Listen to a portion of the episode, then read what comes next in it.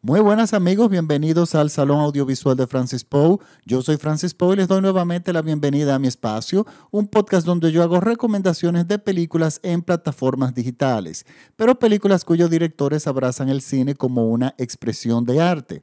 Para esta semana les traemos una producción de Netflix y es una película de, muy reciente de 2019 que se llama Historia de un matrimonio.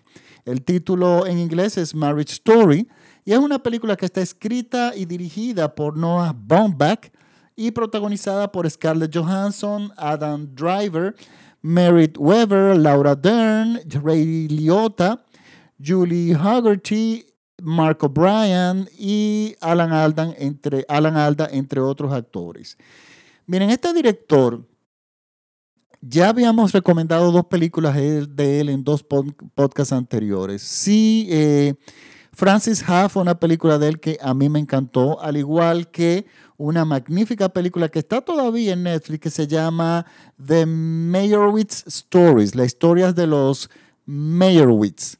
Es una que aquella película protagonizada por Dustin Hoffman. Miren, este director, que es guionista a la vez, inició como guionista. Se inició como guionista. Y miren, no ha habido película que yo haya visto en que él haya escrito el guion que no sea magnífica. Y de hecho, ahora está dirigiendo y lo hace de una forma espectacular. Yo siempre he dicho que el guionista no solamente es eh, una parte importante de la producción de una película, sino que yo creo, y creo ciegamente, que el guionista debe conocer el lenguaje del cine debe saber mucho del cine para lograr escribir una historia que realmente se transmita cinematográficamente. Hay muchos escritores eh, que han tratado de hacer guiones del cine, escritores muy famosos, que resulta que no han hecho la transición bien a los guiones del cine porque su, fuerte es la novela, su fuerte son los cuentos, pero no escribir un guion, porque ese guion se va a traducir a imágenes visuales y el dominio de ello es la literatura. Les puedo mencionar el caso de Gabriel García Márquez. Gabriel García Márquez es un, eh, bueno, todos sabemos que fue un gran escritor. Sin embargo, ninguno de los guiones, salvo de una película de, que había hecho Gabriel García Márquez, no eran guiones poderosos. O sea, eran guiones que funcionaban bien en argumento, pero no en sí como, como cine en sí. O sea, el director no lograba lograr hacer algo bueno con esos guiones. Y muchos de esos directores eran muy buenos. ¿Qué pasa con este director? Este, este guionista, que ahora es director, evidentemente, es muy evidente que es un cinéfilo, era una persona que sabía muchísimo de cine y sabe mucho de cine porque es que el desarrollo de las imágenes, de los personajes, todo funciona pensando que fue, todo funciona porque ha sido concebido desde el momento cero como algo cinematográfico. Y eso yo no lo tengo que leer en ningún lado, eso es muy evidente.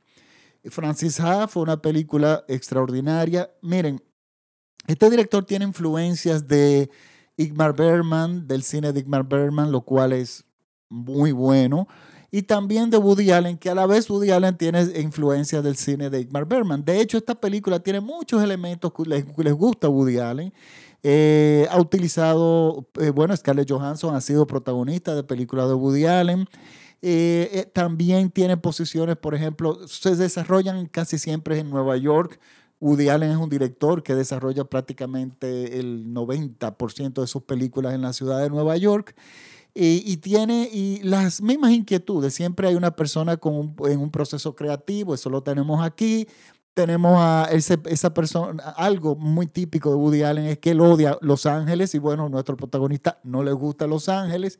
Y hay muchas cosas que uno bien pudiera decir que está muy influenciado por Woody Allen, pero no en mal sentido, o sea, no es plagio. Sino, y eso es como yo siempre lo he dicho, los grandes guionistas, escritores o compositores siempre han tenido influencias de personas que venían detrás de ellos sin que eso se convierta en plagio. Es que simplemente el estudio del trabajo de esas personas de alguna forma se cuela en el trabajo de uno.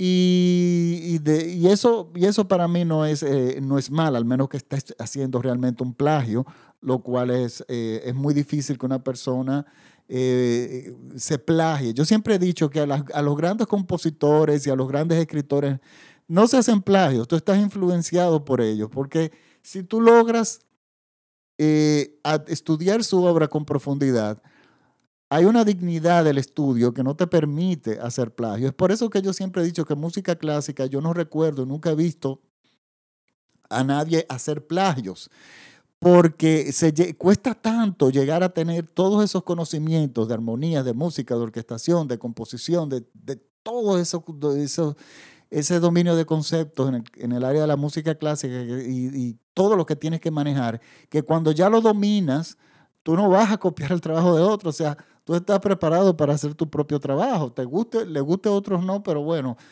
tú, tú, tú vas a hacer tu trabajo para ti, o sea, tú vas a ser original.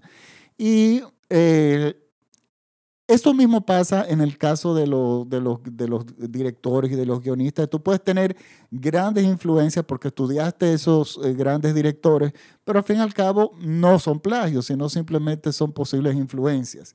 Y aquí las vemos. Evidentemente este director, yo veo estas influencias aquí. Pero ¿cuál es la diferencia? Es que este director, igual que los directores en los que él se inspira, es un gran director y es una persona que tiene una capacidad de desarrollo y de madurez de los personajes que es impresionante. ¿Y qué nos cuesta esta película? Este es un drama magníficamente interpretado por Scarlett Johansson y bueno, y todos los actores en sí eh, que la acompañan, porque aquí no hay un solo actor que se desperdicie, están todos magníficos. Scarlett Johansson y Adam Driver hacen una pareja magnífica. Y eso es una pareja que están ambos artistas, ambos con inquietudes personales, que entran en una relación de pareja por muchos años, incluso tienen, forman una familia, tienen un hijo, y llega un punto en la relación y en la edad de los personajes que ya esa fórmula de matrimonio no llena las expectativas de ambas partes y eh, ya son de expectativas eh, profesionales, emocionales o cualquier tipo, la dinámica no le está funcionando y deciden divorciarse. Pero ellos deciden divorciarse de forma amigable, no hay, una, no hay grandes fortunas, aunque no hay miseria tampoco de por medio. Ninguna de las partes tiene problema en dividirse en un 50%. O sea que los mayores problemas que se originan en estos, eh, eh, eh, en, en los divorcios, estas personas no lo tienen, esta pareja. Hasta que una de las, de las partes contrata a una abogada muy agresiva y la abogada se encarga de convertir en el área de lo legal, en el terreno de lo legal, una relación que estaba, se buscaba terminar de una forma amigable, trata de convertirlo en un campo de guerra. Porque la ley, las herramientas que ella tiene en, el, sistema de, en el sistema legal, para ella poder ganar el, el caso, se necesita ella necesita librar una batalla. Entonces, ¿qué pasa? Una relación que de repente no tenía mayores problemas, o sea, que estaba haciendo un divorcio muy amigable, entonces se ve en esta batalla que es causada por los abogados. Miren, esta película es magnífica. Señores, es una producción de Netflix, de esas nuevas producciones. Ah, ah, miren, Netflix tuvo una baja hace un par de meses, pero se ha recuperado de forma magnífica.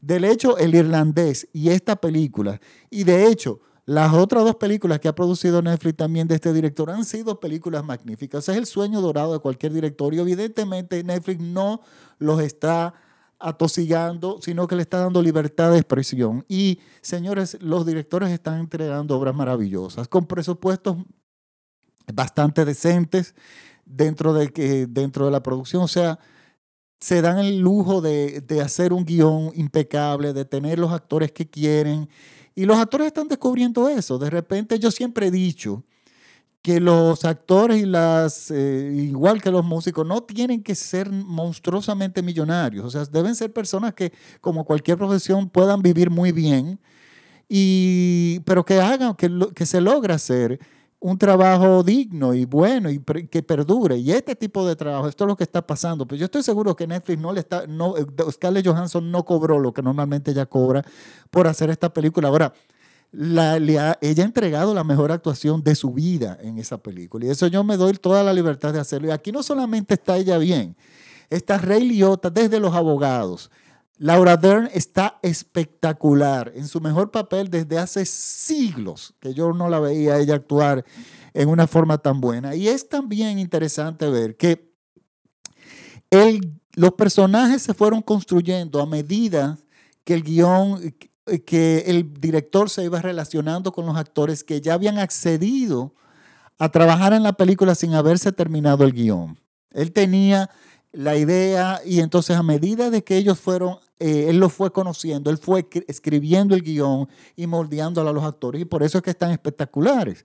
De hecho, eh, parte de la historia es la experiencia del propio director que estuvo casado con Jennifer Jason Lee, pero también es una mezcla del divorcio de Scarlett Johansson y de Laura Dern que ellas se crearon esa unión eh, tan fuerte en el proceso de preproducción que todas esas historias lograron entremezclarse en los personajes y, y lograr que la película funcionara en un 100%.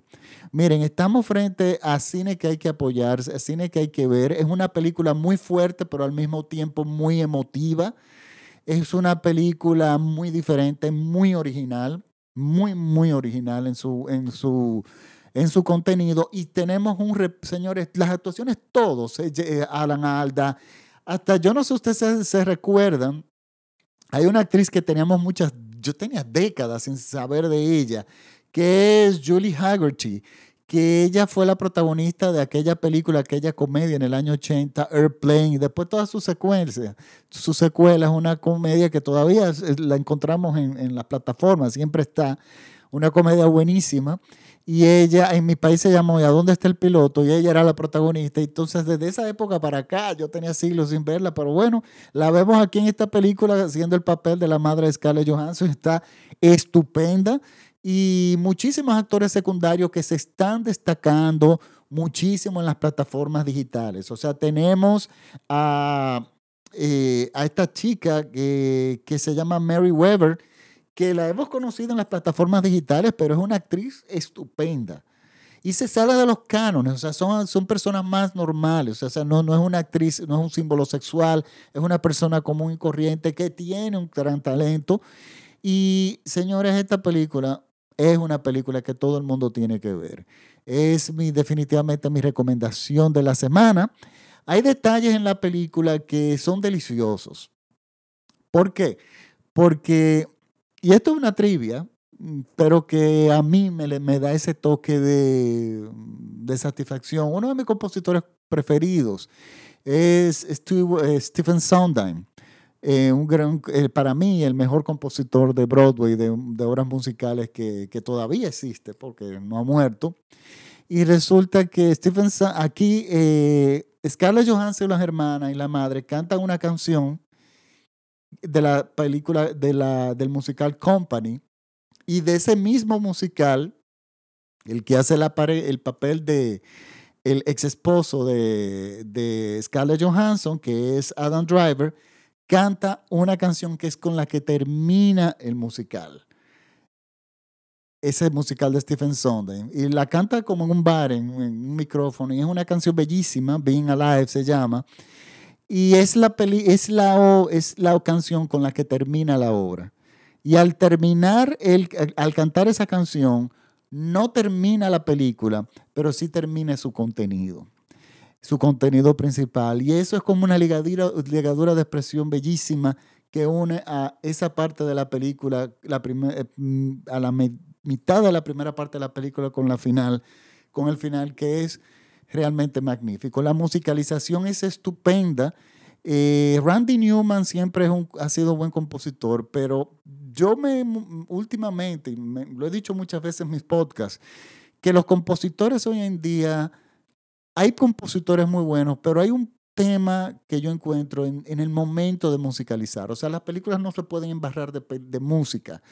Tú tienes que, la música debe ser precisa en los momentos que se necesite y debe ser eh, eh, impactante. Y Randy Newman se sale de su estilo aquí y adopta un estilo que yo diría más bien de un compositor que ya murió, pero para mí era uno de los, de los maravillosos, que se llamó Georges Delerue, un compositor francés que trabajó muchísimo también en Estados Unidos, que era un gran junto con Morricone, con John Williams y con Jerry Goldsmith y con Michel Legrand, eran de los grandes compositores de, de, su generación y sus películas todas, digo, él trabajó con grandes directores también, pero estaban musicalizadas de una forma muy precisa y hermosísima, porque es que se ha perdido también mucha, muchas cosas, que la música en cine se ha convertido en más efectistas y existe algo que es la belleza, que esta película, esta música lo tiene. O sea, la belleza en la música sí funciona y debe existir en, en, en, algunas secuencias. Y bueno, en algunos momentos. Y en esta película lo hacen de forma maravillosa. La utilización de la música,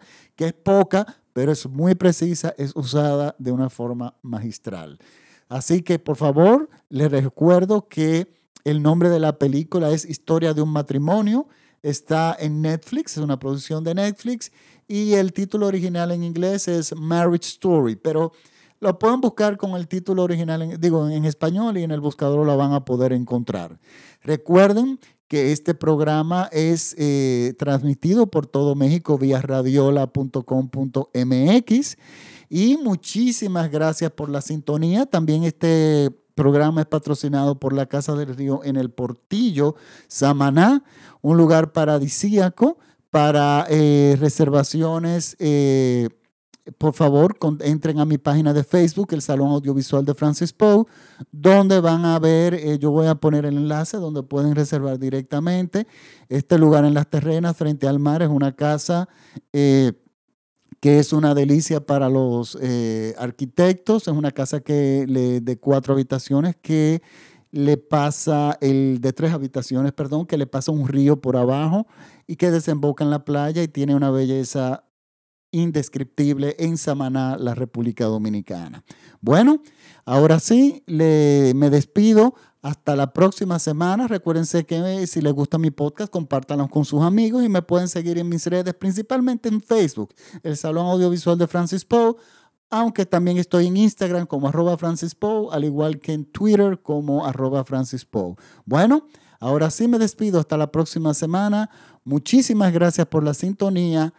Chao.